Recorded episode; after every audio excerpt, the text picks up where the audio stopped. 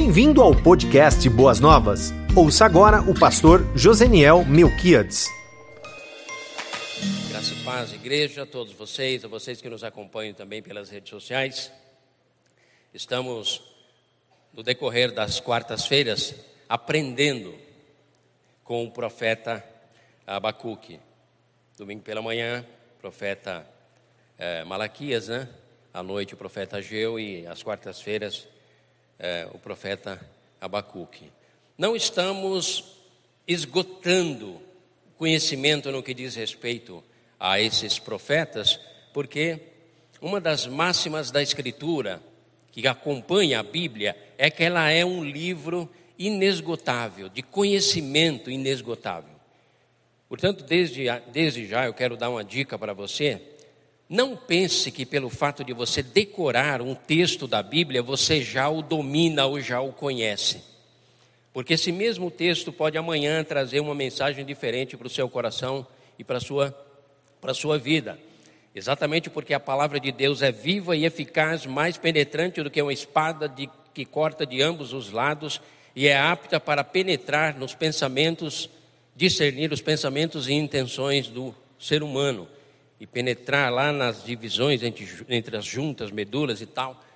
Então, o escritor de Hebreus 4,12, ele, ele nos aponta essa dinâmica que compõe a palavra de Deus. Muitos cristãos, homens e mulheres, ficam enfadados, suas vidas cristãs, vamos dizer assim, né, espiritual, se tornam enfadados, cansados, porque muitas vezes eles pegam a escritura e colocam dentro de um quadrado de pensamento teológico ou até mesmo denominacional, e ali ele fecha o conhecimento, pressupondo de que está esgotado a, a, aquela verdade.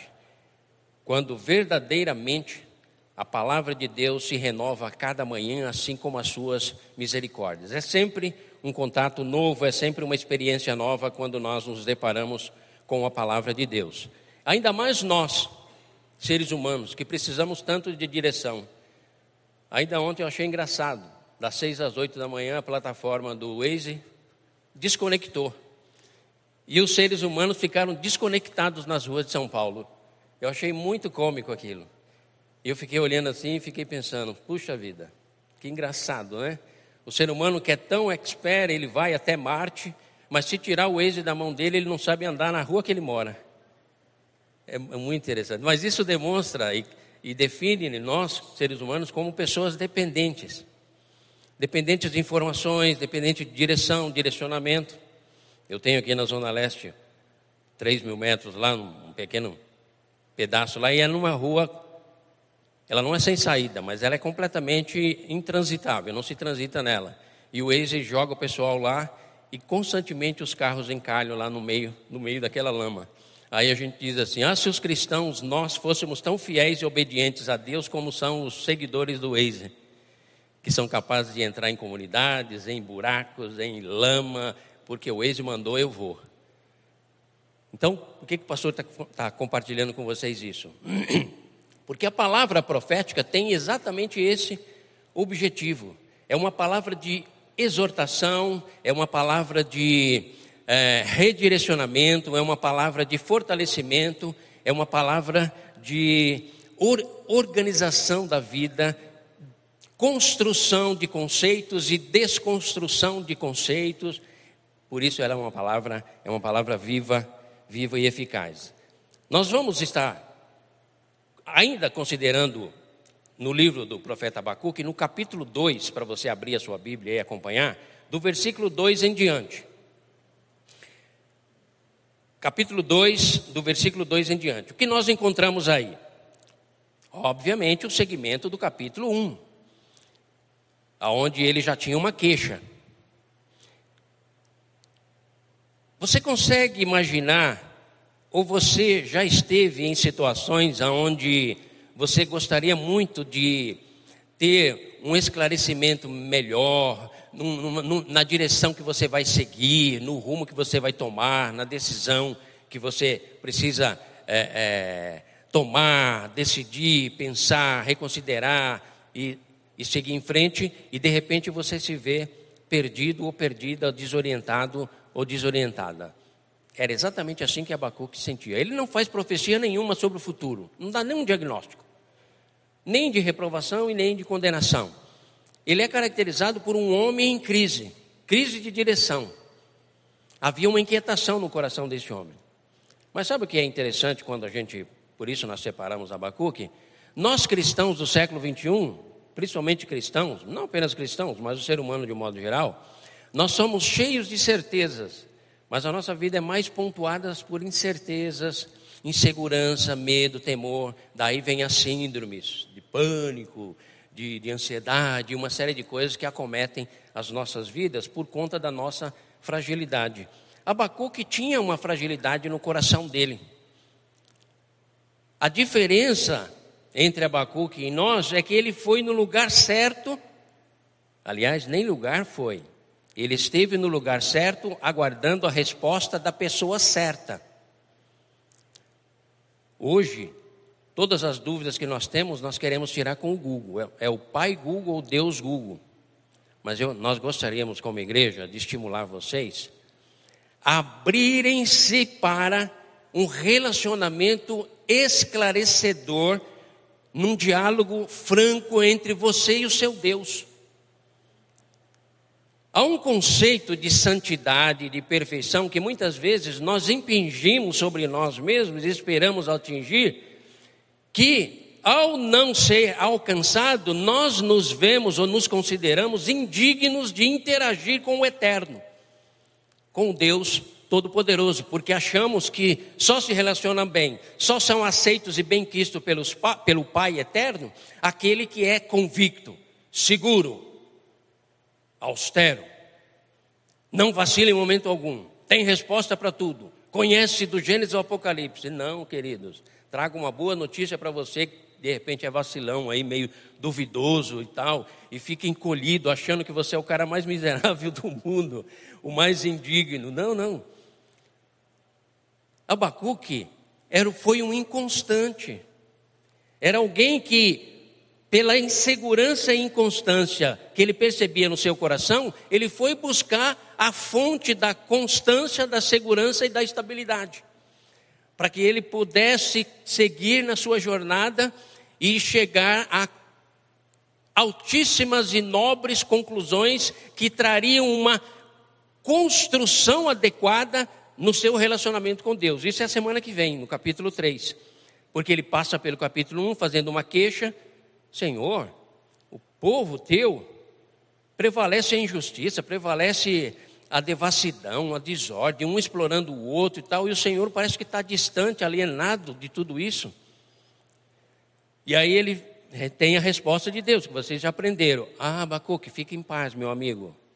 É Deus interagindo com o homem. Você não acha isso fantástico? Queridos, eu acho isso extraordinário. Porque todo e qualquer conceito, ideia ou visão de divindade não tem comunicação com o ser humano, não interage, é só na transcendência, digno de ser adorado, servido, obedecido. Já o Deus da Bíblia, o Deus de Abraão, Isaac e Jacó, o Pai do nosso Senhor Jesus Cristo, tanto se propõe a interagir conosco que se fez um de nós. Mas lá no passado ele interagia através dos profetas, dando a eles sonhos, visões e tal. Mas aqui estamos com Abacuque. A primeira resposta que Deus deu a ele, nessa dinâmica relacional entre nós e o eterno, um princípio precisa ficar definido na sua mente. Nem sempre, ou eu vou repetir, eu vou refazer. Geralmente a resposta de Deus não corresponde à sua expectativa e nem à minha. A resposta de Deus geralmente vem na contramão do que nós pensamos ou esperamos. Só que ele ao mesmo tempo vem e diz, como ele falou para Jeremias: O que eu faço hoje, Jeremias, você não entende, mas lá na frente você vai entender. Por que, que eu estou levando esse povo para o cativeiro, lá para a Babilônia? Então, todas as vezes que você entrar numa relação viva e dinâmica com Deus e não apenas litúrgica, cerimonial, num momento de louvor e adoração, porque não deve, não pode. Você peca contra a sua alma se o seu relacionamento com Deus estiver apenas nessa esfera aqui de liturgia, de culto, de ortodoxia, de cânticos e tal. Não, não, amados. A proposta que as Escrituras nos faz é de um Deus que quer, deseja se relacionar conosco numa dinâmica constante, 24 horas por dia, 7 dias da semana, 31 dias ou 30 dias por mês, 365 dias por ano, até a sepultura.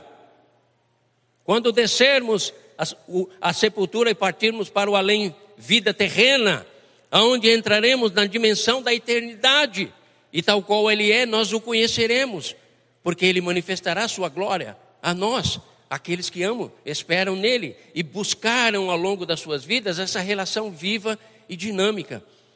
Portanto, se você é, tem dificuldade de crer num Deus acessível, eu quero dizer para você, com o profeta Abacuque, nós aprendemos isso. Como que um homem duvidoso, vacilão, inseguro, mas não teve medo de expor a sua preocupação, a sua insegurança, a sua falta de entendimento diante do Deus, do Deus eterno. E ele foi aprendendo que Deus estava interagindo, estaria interagindo ali com ele e não e não reprovando, tá? Então, no capítulo 2, no capítulo 1 um, nós temos uma pergunta e uma resposta. Só que a resposta, ao invés de trazer tranquilidade ao coração daquele homem, trouxe mais inquietação porque ele diz: bom, agora eu fico mais em crise, porque se a, a, a maldade, a, a corrupção, a degeneração social, a degradação, e o Senhor ainda diz que vai trazer uma nação ímpia para punir um povo que é mais justo do que ela, agora minha cabeça deu, deu um nó, Senhor.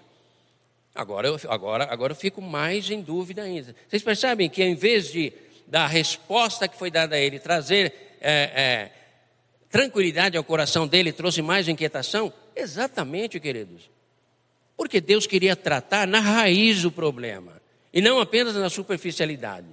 Muitos de nós travamos um relacionamento com Deus na superficialidade e pouco conhecemos a respeito dele. Aí nós temos uma série de embates no nosso mundo interior e somos mal resolvidos na vida emocional, mental, espiritual, porque falta essa relação viva, dinâmica, crescente e profunda. Porém, Abacuque nos dá uma lição aqui quando ele diz: Bom, eu vou ficar lá na torre de vigia, onde o guarda geralmente ficava, olhando o horizonte para ver se vinha algum recado do inimigo, alguma estratégia e tal, mas eu vou ficar aqui, igualzinho aquele soldado, esperando que o Senhor me traga a resposta. Porque a primeira resposta que o Senhor me trouxe, trouxe-me mais inquietação. É mais ou menos assim. Eu pensei que ia trazer tranquilidade para mim, mas me deixou mais atônito, mais confuso mas uma coisa eu não vou fazer, não, não vou embora. Não vou embora enquanto isso não se resolver no meu, no meu coração. Aí no capítulo 2, nós temos ele permanecendo, no versículo 1, permanecendo na torre da sentinela, e no versículo 2 em diante, nós vamos ver Deus respondendo. Pastor, parece meio confuso isso que o pastor está falando. Porque até hoje me ensinaram que eu devo temer, adorar, obedecer a Deus cegamente, sem questionar nada, sem indagar nada, porque Ele é Deus, eu sou humano, eu sou barro e tal. Em Abacuque, querido, Deus vem na minha e na sua direção para dizer: Eu quero sarar você, eu quero curar as tuas incertezas, mas você vai ter que se abrir comigo, falar abertamente comigo, porque eu sou um Deus que tem o poder para reverter tudo isso. Mas esse isso é um princípio, amados. Isso é um princípio. Talvez você esteja ouvindo ele pela primeira vez, tá? Eu, eu até os meus 28, 29 anos de idade, eu também desconhecia a respeito disso. Deus era para ser temido, adorado, servido, obedecido e pronto, final. O que se passava no meu mundo interior não importava muito, contanto que eu estivesse na igreja, louvando a Deus, servindo e trabalhando ali e tal, porque é isso que Deus quer. Mas lá estava eu, um homem mal resolvido, que tinha essas mesmas indagações de Abacuque. Porque o ímpio prospera, porque o mal prolifera, dá a impressão que agir corretamente não é vantajoso, e todas essas crises que nós, que nós costumamos ter. Mas Pasmem, queridos. Desde o Gênesis até o Apocalipse, do, do primeiro ao último livro da Bíblia, o Deus da Bíblia, ele faz, ele, ele dá exatamente essa abertura relacional, de trabalhando didaticamente com perguntas e respostas. Adão, onde está? Ah, Senhor, eu ouvi os teus passos e eu senti medo e senti vergonha. Mas percebe Deus interagindo com o ser humano através de perguntas e respostas? Abraão, está tudo na Bíblia, no Gênesis, tá? Abraão, não vou esconder de você o meu intento, vou descer até aquela, aquele vale onde está aquela cidade perversa e maligna e vou destruir a todos. Qual foi a atitude de Abraão? Senhor, peço a palavra. Se porventura houver 50 justos na cidade, tu destruirás? Não, Abraão. Senhor, peço a palavra. E assim foi até 10. Deus, o eterno, dialogando com o ser humano, amados, isso deve alegrar o seu coração. Isso deve trazer entusiasmo para a tua alma. Porque você não é um sozinho no universo, no cosmos. Há um Deus que interage conosco, como interagiu com Abacuque, nós vamos verificar isso. É muito importante resgatar esse princípio. Porque senão a alienação cósmica que é chamado toma conta da tua alma, mesmo você sendo um cristão. Já viu aquele sentimento? Ah, eu sou cristão, vou à igreja, não me sinto tão sozinho, ainda mais uma igreja grande, parece que eu sou mais um dentro da multidão, ninguém sabe que eu sou, meu nome, meu endereço, minhas lutas, então, mas não importa muito não, é assim mesmo, a vida é assim mesmo. E você vai vivendo de amargura em amargura quando há um Deus dizendo: "Fala, filho. Interage comigo. Você quer saber a respeito do futuro? Converse comigo." E eu vou esclarecer o teu coração. Porque você interessa para mim. Não apenas a tua adoração a mim, Deus, interessa. Você integralmente, corpo, alma e espírito. Por isso eu quero interagir com vocês. E fiz isso com Abacuque, fiz isso com Abraão, fiz isso com Moisés. Senhor, o povo pecou gravemente. Vou destruir todos, Moisés, do menor ao maior, porque é geração rebelde. Senhor, Pensa comigo. Olha a doçura dessa relação, que talvez você já tenha lido tantas vezes e não prestou atenção. Olha, olha a leveza, a doçura. Senhor, pensa comigo. Quando chegar a notícia nos egípcios de que tu mataste todo esse povo no deserto, eles vão dizer: ah, aquele povo era um povo maldito. O Deus dele levou no deserto para destruir a todos, e o teu nome será desonrado lá no Egito. Pasmem, querido. Deus, na sua graciosidade, amabilidade, falou: Ok, Moisés, não farei isso agora, mas um dia eu trarei punição sobre esse pecado que o povo cometeu. Lá na frente você vai encontrar Deus novamente com Moisés. É o seguinte, meu amigo, você foi o cara, obedeceu, fiel e tal, mas você desonrou meu nome quando feriu a rocha. A rocha significa, a rocha apontava para o meu filho Jesus Cristo que seria ferido uma só vez. A rocha ali era uma palavra profética que se cumpriria no futuro. E você não entendeu, está virado, feriu a rocha duas vezes, portanto você não vai entrar na terra prometida que você tanto desejou e almejou. Senhor, por favor, Senhor, tem misericórdia de mim, me permita entrar lá. Puxa vida, eu, eu, eu trabalhei tanto, eu lutei tanto. Basta, Moisés, basta, não me toques mais neste assunto. E Moisés sobe ao monte, lá mesmo ele fica, e até hoje não se sabe a sua sepultura, porque senão viraria uma meca de idolatria. Mas vocês percebem, queridos, ao longo de toda a Escritura, Deus vai se revelando e se mostrando a nós e a nós que chegamos aqui no século 21 como um Deus acessível, um Deus que traz respostas. Agora, é claro, nem sempre as suas respostas correspondem à nossa expectativa. Gideão vai à batalha, separa e prepara. Ok, 32 mil homens. Desce eles lá, faz o teste de beber água e tal na beira do rio. 10 mil. 5 mil. É muito. E Deus foi no tratar para estabelecer fé, confiança plena em Gideão nessa relação dinâmica até chegar aos 300. E eu imagino Gideão amarelo, falando: 300 homens, eu vou vencer os amalequitas, os filhos do Oriente, que são como gafanhotos. Mas lá estava Deus dizendo: vai na tua força, porque eu estou contigo. E essa batalha, ela será vencida não na força do teu braço, nem da tua estratégia, mas na minha força e a minha glória que vai se manifestar. Eu, Gideão, estou me manifestando a você nessa interação entre o divino e o humano. Oh, queridos, vamos lá para o capítulo 2. Agora encontramos Abacuque fazendo uma segunda resposta a Deus e uma segunda pergunta esperando a resposta. E a pergunta dele era: como pode uma nação ímpia ser usada para corrigir uma nação que é mais justa, um povo que é mais justo do que ele. E ele aguarda, e aí no capítulo 2, do versículo 2 em diante, ele vai ele vai vai ter a resposta, a resposta de Deus. Capítulo 2 de Abacuque, do versículo 2 em diante. Não se esqueçam disso. Um profeta diante de Deus, uma dúvida, uma incerteza, esperando a resposta que Deus haveria, haveria de dar. Versículo 2: Então o Senhor me respondeu. Que bom. Esperei com paciência no Senhor, e ele se inclinou e atendeu ao meu clamor. Você acha que isso é para você decorar na sua mente, no seu cérebro?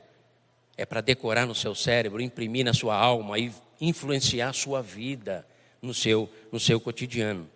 Então o Senhor me respondeu: escreva claramente a visão em tábuas para que, para que se leia facilmente. Sabe, sabe, os irmãos entendem o que está aqui? O que, que é colocado nas estradas para que quem passe de carro correndo leia? Como chama aquilo? Outdoor. Quem inventou o outdoor foi Deus aqui, ó. Deus estava dizendo para Abacuque, imprima isso com letras bem grandes, para que o viajante, aquele que leva e traz notícia, e quem passa rápido, possa ler. Outdoor. É o Deus da comunicação. Por isso que não há nada, não há nada novo embaixo da terra. Percebe como eu e você precisamos absorver da Escritura muito mais do que a superficialidade que a gente de repente vem vivendo. Escreva claramente a visão em tábuas, para que ela seja facilmente, pois a visão aguarda um tempo designado. Ela fala do fim e não falhará. Ainda que demore, espere-a, porque ela certamente virá e não se atrasará. Eu anotei aqui, ó, do verso 2 ao verso 3, eu anotei aqui: quem espera sempre alcança. Muitos de nós não alcançamos algumas questões na nossa vida porque não aprendemos a esperar. Ainda mais o ser humano do século 21, que você manda uma mensagem no zap, ele quer que responda na hora. Senão o coração começa a disparar e ele já fica ansioso. Você não respondeu? Você precisa responder. Já nem se fala mais. Aliás, escrever já não se escreve mais. É VC. Ah, ah. Uh, uh, uh, Daqui a pouco nós estamos na idade da pedra, nos comunicando pelo igual igual o, os índios. Oh, queridos, cuidado com isso, amados. O nosso Deus é um Deus organizado.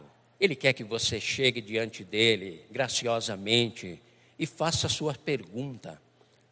Seja por escrito, seja expressa, mas pergunta é, compreensível, pausada. Senhor, eu ah, tenho muita dificuldade em obedecer a tua palavra quando ela diz respeito ao equilíbrio, do fruto do espírito. Eu sei que está correto, mas eu gostaria muito de expor ao Senhor que eu sou italiano, espanhol, sou meio sangue quente, ou sou nordestino. E você tem uma conversa com Deus, queridos.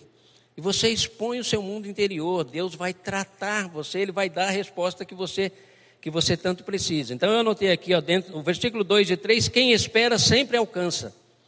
Quem não espera, come cru. O apressado come cru, né? Um ditado bem antigo. Que não espera cozinhar, chegar no ponto, no assar, ficar, para degustar ali, tal. E há muitos cristãos assim, que não sabem esperar. Acham que o nosso Deus é o Deus da lâmpada encantada lá, do gênio da lâmpada. Mas não é assim que Deus trabalha. Deus vai até Abraão e dá a ele a visão a respeito do futuro do seu povo, dos seus descendentes, e Deus diz: seu descendente será escravo por 400 anos em terra estrangeira. Outra hora ele vem para Jeremias e fala para o povo que eles vão ficar 70 anos no cativeiro. Eu tenho 63, teria que viver mais sete anos e ainda morrer lá no, cativeiro. Começa a desconstruir essa, essa, tua, essa, teu, essa tua lógica de pressa, porque com o Deus da Bíblia não há pressa, há um tempo determinado para todas as coisas. Às vezes há algo que você deseja tanto, você não alcançou porque você não está preparado ainda, ou preparada. E Deus está preparando você para que você aprenda a, a esperar. Versículo 4: Escreva, Deus dizendo para Abacuque, aí Deus já está, está dando a resposta, tá? Escreva, Abacuque, escreva o ímpio está envaidecido, seus desejos não são bons. Ou seja, eu estou acompanhando todas as coisas. Você acha que Maduro, na Venezuela, com toda a miséria que ele está causando lá na sua liderança, está alheio a tudo isso? Não, amados.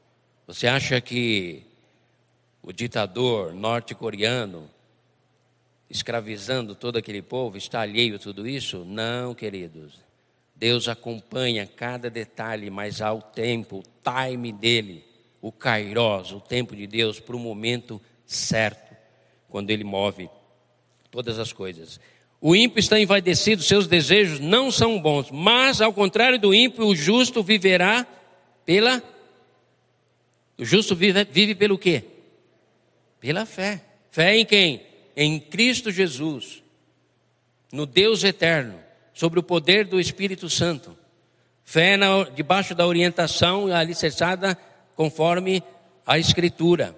O justo viverá pela fé. Esse mesmo princípio você vai encontrar lá em Romanos 1,17. Foi um princípio muito usado pelo apóstolo Paulo no, no, no Novo Testamento. Tá? Você vai encontrar isso em Romanos 1,17, Gálatas 3,11. Você gosta de anotar sermão aí? Tá? não depois fica aí registrado e aí você pode ouvir de novo. Gálatas 3:11, Hebreus 10, 37 e 38. Esse é um princípio que norteou o Novo Testamento. Não apenas pontuou o Novo Testamento, como é, foi a base da reforma protestante, aonde se acreditava que era preciso merecer os méritos de Cristo. E aí Lutero, lendo a Escritura, se depara com Romanos que o justo viverá pela fé.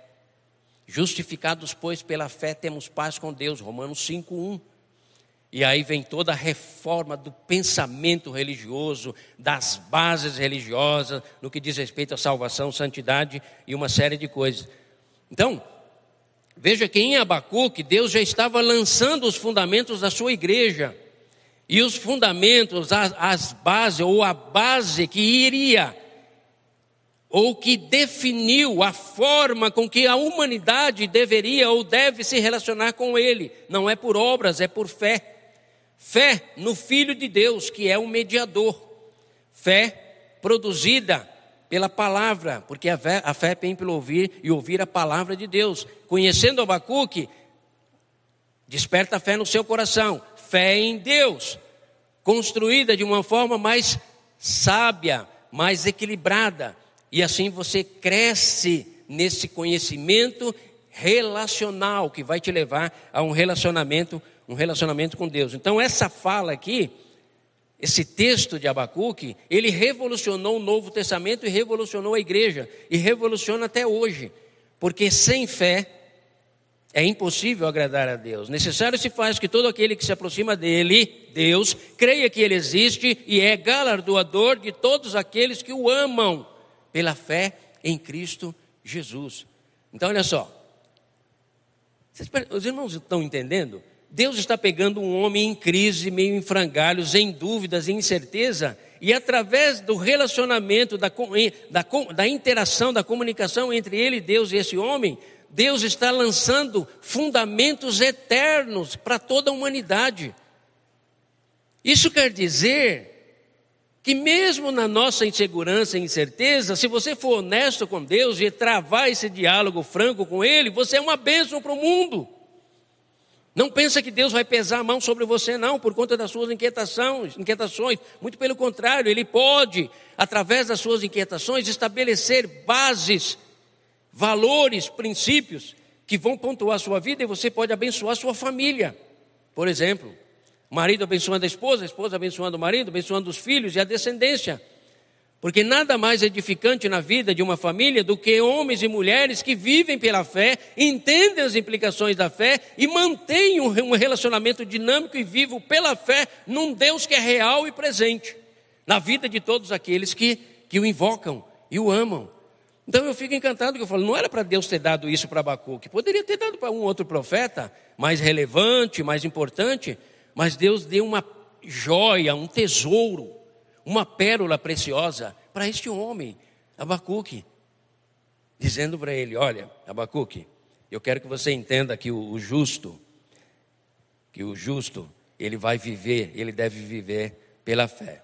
E aí do versículo 5, do versículo 5 até o 17, eu, eu, eu denominei aqui, eu denominei ele como sendo a lei da semeadura e da colheita. Primeiro Deus trata com a particularidade de Abacuque. Depois Deus vai ampliar a visão dele para que ele entenda que ah, os, os jardins suspensos da Babilônia, que até hoje são famosos, né? As suas construções suntuosas, que era, eram, segundo Deus, nos textos, não vamos ler todos eles, mas eu vou compartilhando com vocês, eram frutos de sangue, eram frutos de destruição, era fruto do seu Deus que era a força. Né?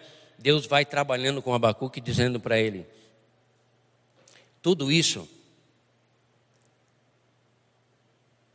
vai implicar toda essa semeadura de violência que essa nação impôs sobre as demais, vai implicar numa colheita maldita, maligna, porque num dado momento as nações espoliadas e exploradas se levantarão, ou seus filhos futuros se levantarão e vão se vingar dessa nação. E a gente sabe que lá, logo em seguida, pouco tempo depois, ou não muito tempo depois, vem o Império Persa com Ciro, Dário, Xerxes, e aí subjuga a Babilônia e suplanta tudo aquilo. Mas naquele momento que Deus estava tratando com Abacuque, não parecia algo possível porque havia toda uma soberba. Ah, o que estava prevalecendo na visão de, de Abacuque é porque o ímpio prevalece, Senhor. Eu não entendo isso, porque ele estava vivendo diariamente aquilo. Mas sabe, sabe queridos, a, a, a, não foi privilégio apenas de Abacuque essa inquietação, não, tá? Se você for lá em Jeremias 12, capítulo 12, Jeremias viveu a mesma situação, olhando Judá, Jerusalém, Jeremias, Senhor, há, um, um rastro de perversidade, desonestidade, e eu, o ímpio, a justiça que enfraquece, e eu estou assim, sem saber o que fazer, como é que eu posso compreender isso? Você vai lá no Salmo 73, você vai ter Asaf também, um levita, um homem que cantava, dirigia o coral da igreja de, de, de Jerusalém, lá do templo de Jerusalém, mas num dado, no Salmo 73, num dado momento ele diz: Eu estou confuso. Porque o ímpio prevalece sobre o justo? Porque eu, na minha justiça, na minha luta por ser justo e honesto, não tenho resultado algum. Porque o alimento é escasso, as lutas são constantes, e eu olho para o ímpio, ele parece que não tem problemas na vida, e parece que tudo dá certo na vida dele. E eu estou em crise por conta disso. Então era algo recorrente que pode acontecer no seu coração. Já aconteceu no meu coração. Há alguns anos atrás, muitos anos atrás, à medida que a gente vai amadurecendo, a gente vai ganhando convicções. Mas já aconteceu, Senhor, não dá certo, não fecha o um negócio. Mas eu vou lá na igreja orar no domingo. Senhor, eu faço de tudo, eu cumpro o meu papel como profissional e tal, mas não dá na hora de fechar o negócio, não fecha, Senhor. Já o outro que nada tem a ver contigo, de repente está lá assinando um contrato, está num bem bom e tal. Senhor, ajude-me a compreender. Aí Deus vai trabalhando no seu coração para amadurecer, amadurecer você. Tá? Então, essa inquietação que houve no coração de, de, de Abacuque, Deus vai trabalhar do versículo 5 ao 17, mostrando a lei da semeadura e da colheita. Não se preocupe, Abacuque, porque ai daqueles, tem cinco ais aí, tá? No texto aí do capítulo 2, de 2 a 20, você vai encontrar cinco ais. Mas olha que legal. Jesus, tratando dos escribas e fariseus, os religiosos, no tempo dele, Mateus 23, tem oito ais. Ai de vós, escribas e fariseus, Ai de vós, escribas e fariseus, que valoriza o exterior e não o interior. Ai de vós. Mas aí em Abacuque nós temos cinco ais. Deus, Deus dizendo: olha, ai da nação que perversa, que constrói os seus palácios à custa do sangue de nações alheia. Ai daquele que edifica sua casa, reboca com o bom no bom e do melhor, mas é fruto da injustiça. Porque um dia as paredes e o reboco da tua, da tua casa o acabamento vai gritar contra você. Ai, de, ai daquele que busca o conforto e a segurança em bens usurpado de outros, não pagando o salário adequado a seus funcionários. Um dia o sofá vai gritar contra você e você não terá conforto no seu sofá, por melhor que ele seja. Você vai sentar no seu carro trazendo para os nossos dias e ele não lhe dará, não lhe dará conforto algum. Por quê? Porque está fora, completamente fora. Aquilo é fruto da injustiça. E você plantou injustiça e você vai colher os frutos amargos da injustiça na sua vida. Assim como se você plantar justiça, bondade, misericórdia, a vida também trará benefícios para você nesse sentido. Então, do versículo, do versículo 5 a 17, se você quiser anotar, você anota é a lei da semeadura e da colheita.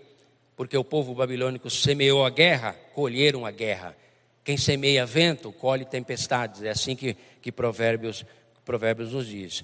Paulo também adota esse princípio da lei da, da lei da semeadura e da colheita lá em Gálatas. Gálatas 6, de 7 a 10.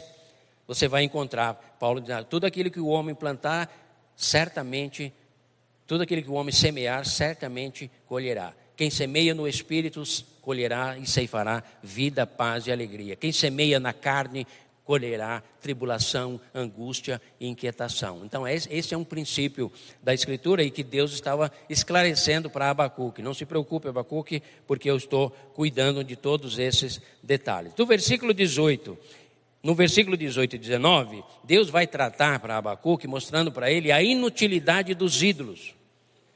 Porque, é claro, se Abacuque está olhando para a Babilônia e olhando com admiração, quem olhava para um povo com admiração, consequentemente admirava os seus deuses. Por quê? Tudo que um povo era, era naquela época, era atribuída à ação forte, milagrosa, sobrenatural do seu Deus. Então Abacuque estava em crise. Porque, pô, os caras adoram uma pedra, um pedaço de pau banhado a ouro, mas no entanto dominam tudo.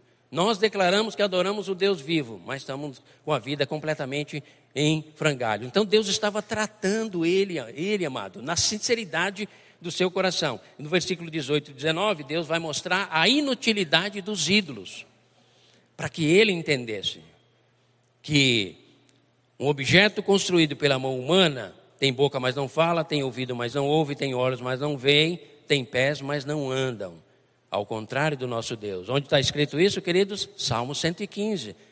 Os irmãos entendem por que, que o domínio da Escritura é fundamental para você estabelecer uma dinâmica de relacionamento com Deus? Salmo 115. Não a nós, Senhor, não a nós, mas ao teu nome, todo o poder e toda a glória.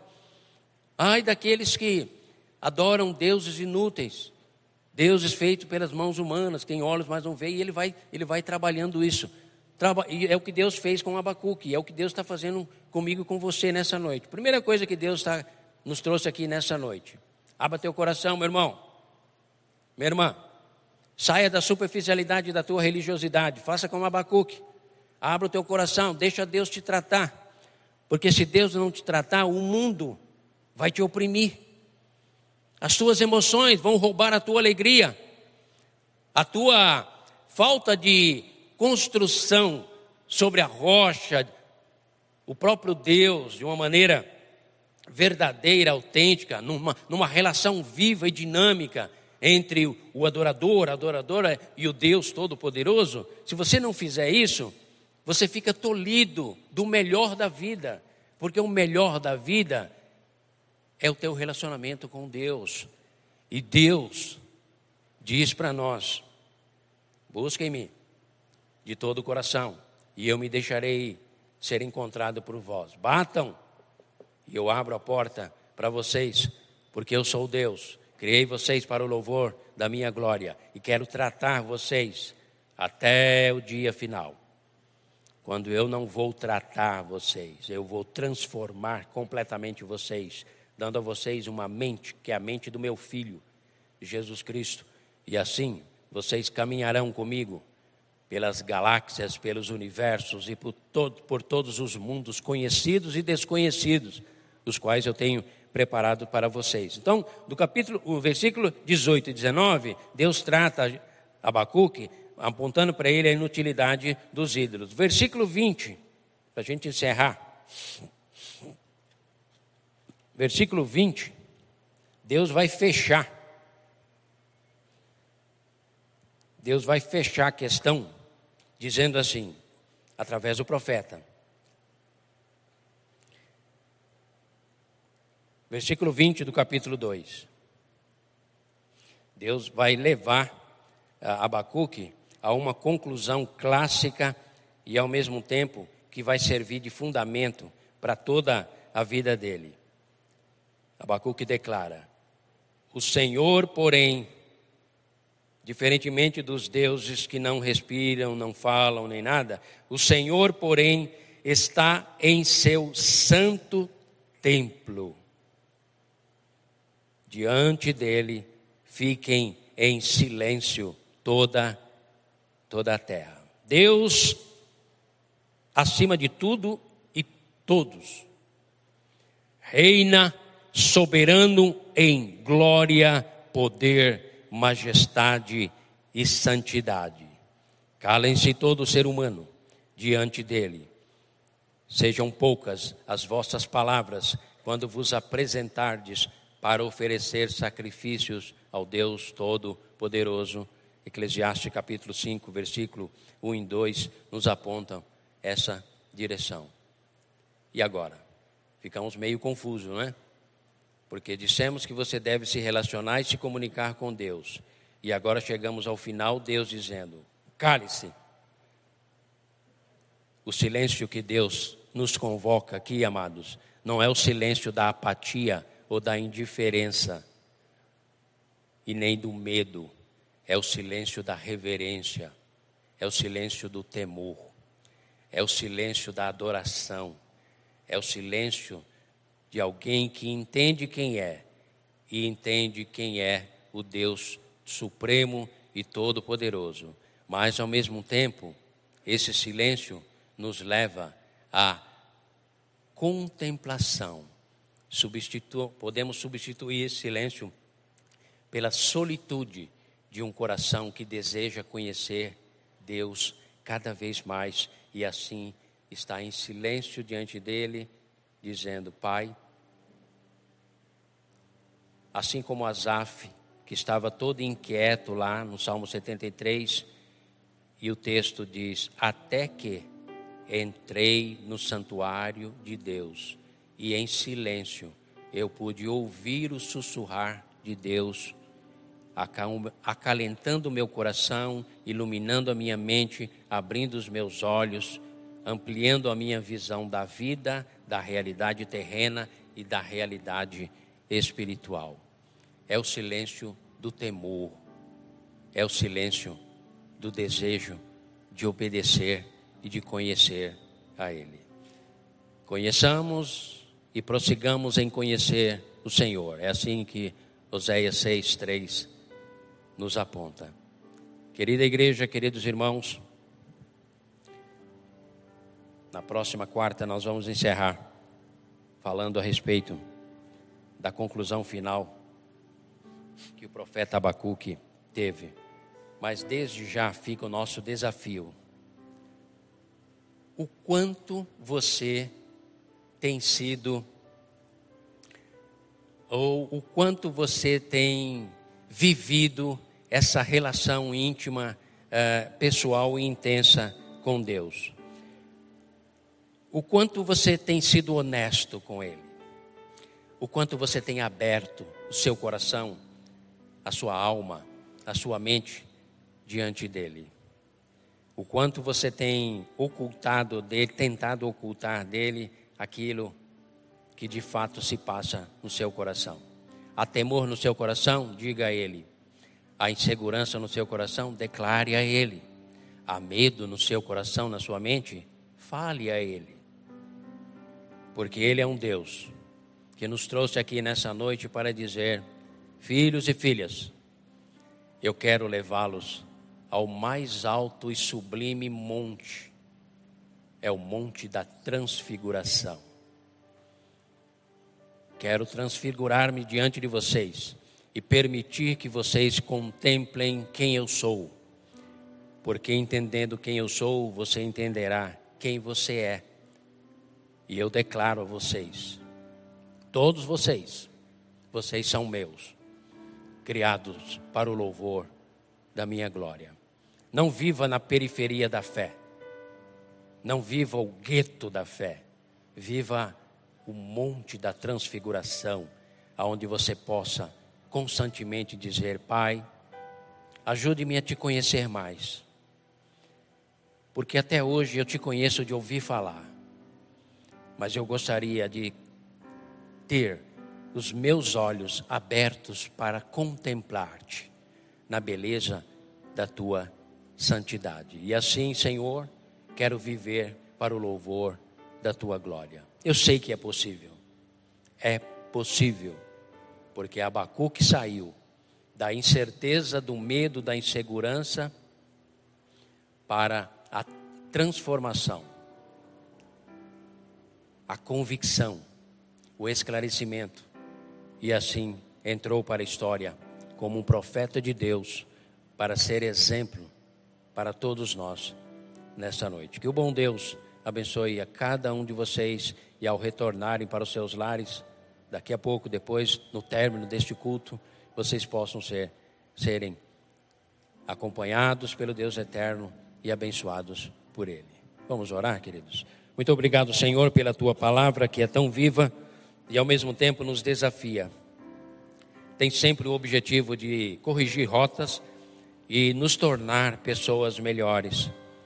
Senhor, esse é o desejo do nosso coração. Como Igreja Batista Boas Novas, cada um de nós, membros, homens e mulheres, crianças, jovens e adolescentes, todos nós queremos te conhecer mais, queremos ser amigos de Deus Queremos fugir da religiosidade superficial e abraçarmos a verdadeira e autêntica espiritualidade.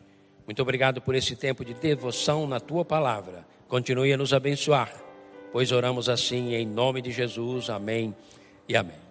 Você ouviu o podcast Boas Novas? Venha conhecer a nossa igreja. Estamos localizados na rua Marechal Malé 611, Parque de Vila Prudente, São Paulo Esperamos por você!